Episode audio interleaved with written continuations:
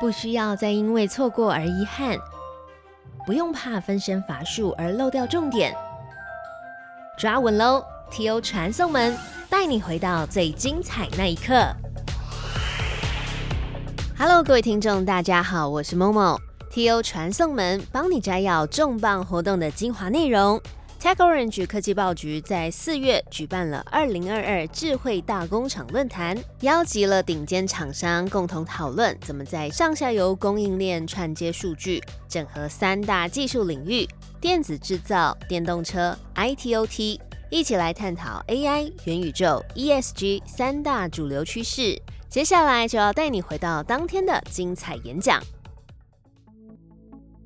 这几年国际情势变化快速。COVID-19 疫情影响以及乌俄战争对于物料断链的冲击，对于环环相扣的供应链来说，任何一个环节出现问题，都可能造成企业危机。透过数位转型，强化供应链的管理能量，将是企业站稳脚步的关键。台塑网科技股份有限公司应用软体事业群供应链服务处副处长徐崇明在论坛中带来了台塑网。运用台塑事业群的资讯化管理经验，协助企业客户一化管理，在达到资源效益最大化的同时，也符合 ESG 对于环境的要求。那我想，我们马上切入主题，就是今天在疫情的一个冲击跟国际形势的变化之下，供应链面临挑战又是什么？第一个，亚洲各国因为疫情的失控，尤其现在疫情又往上走了。全球都会担心整个产业大断裂。我想最近的新闻里面，大家会看到，包括不止台湾，因为供应链它是息息相关的，它的交货是环环相扣的。恐怕对于你的这个这个 material 库存不足的一个单位，或者你本身内部协调沟通不足的单位，它会造成你生产制造上面前端根本物料你的掌握度是不够，极大的冲击。第二个部分在乌俄开战。哦，也就是在战争的部分，我想上午已经有做一些报告了。乌俄开战以后，也波及到半导体，哦，整个原料供应也是雪上加霜的。第三块，那当然受到这些冲击以后，各国或各企业他也不傻，他要采取什么相应的措施呢？想办法做短链吧。在贸易上面，我们常听到这个叫保护主义，也就是说，生产制造过去是以 globalize 的概念为主。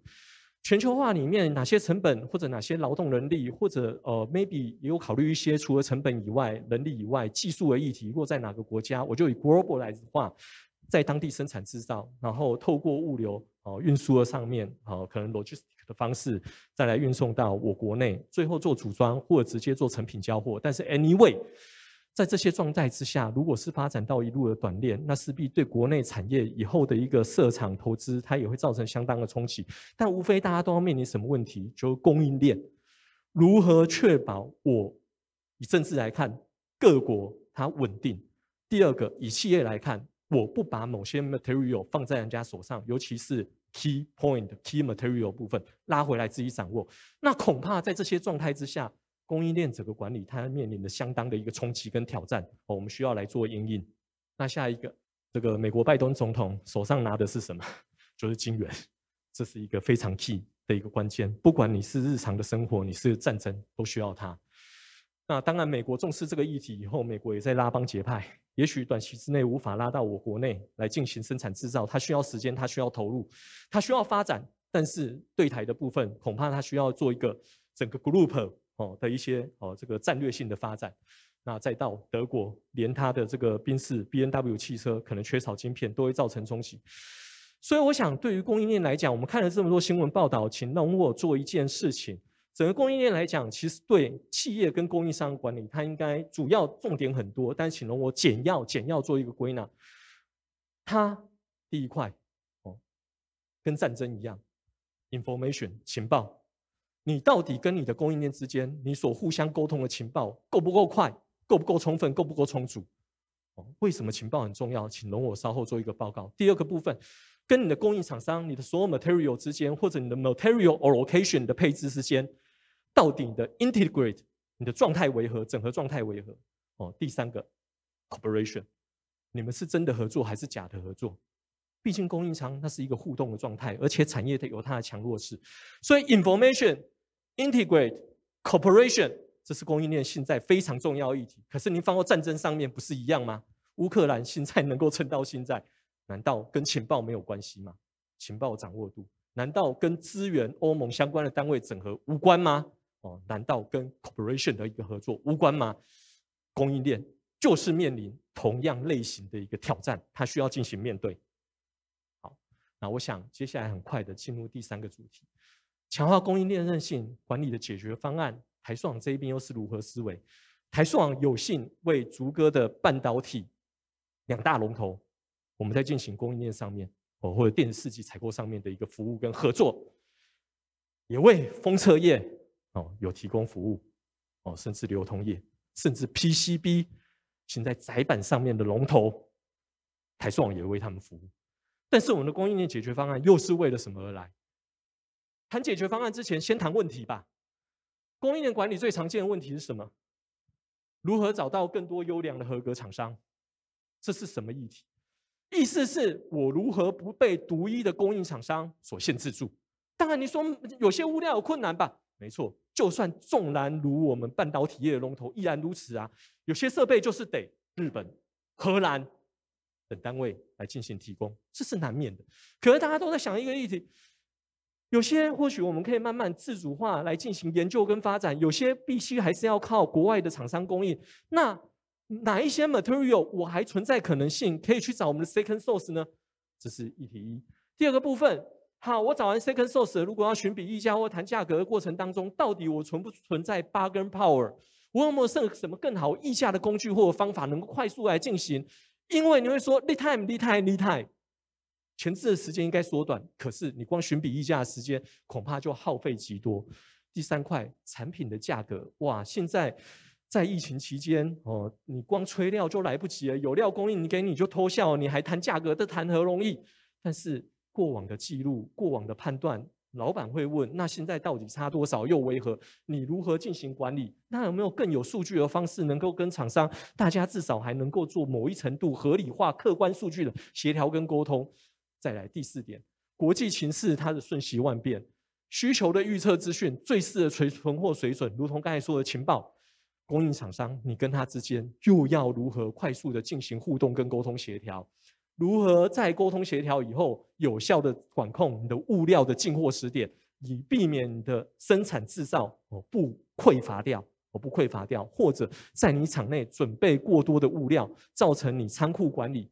极为压力，我们什么叫极为压力？你可以都抠进来呀，可是你需求前端的一个变化，一件事，像 iPhone S e 哦，这个 Series 恐怕现在砍单嘛，哦，现在单有一些变化，你难道要塞满你的仓库吗？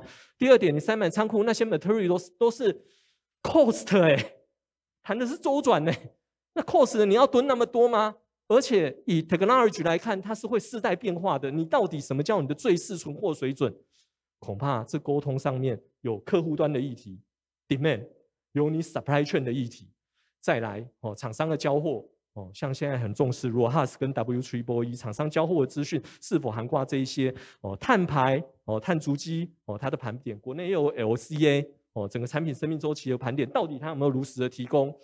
付款管理上面是不是有良好的勾机哦，避免付款的落失跟落差，重复签合付款出去。你会说这也太瞎了吧？跟各位主管说不好意思，我们确实有看到，这也太瞎，重复请款，这也太离谱。哦，如何落实整个仓库的管理、批号的掌控、效期的掌控，有产生问题的一个追溯，如何进行纳管，甚至到你生产制造最后的周期跟末期，你如何进行余质料哦的一些盘点，甚至把它进行去化。何谓去化？让你的余质料不再是。哦，你想要去化的时候，你只能找原厂去买。你不是说，哎，我要去化的时候啊，结果这个这个这个也不晓得找谁去化，找来厂商可能不太合规、不太合道理，乱倾倒或者乱处理。我不希望台塑这一边，另外我们也在构想，我们去做了鱼饲料管理的解决方案，号召了一千一百多个厂商，我们来进行作业。所以在 ESG 管理上面，以相关议题来看，我们将管理我们进行标准化。供应商永续的经营，我们在有害物质跟碳足迹上面，我们如何进行纳管？再到如何强化供应商供应链韧性，将相关的供应链资讯如何把需求端进行透通？在地化采购，我们如何开发 second source 跟落实？以及在环境改善上面，是不是有要求供应商提供相关资讯，让我们查核跟验证，甚至做于效率上面哦的一个数据统计跟计算？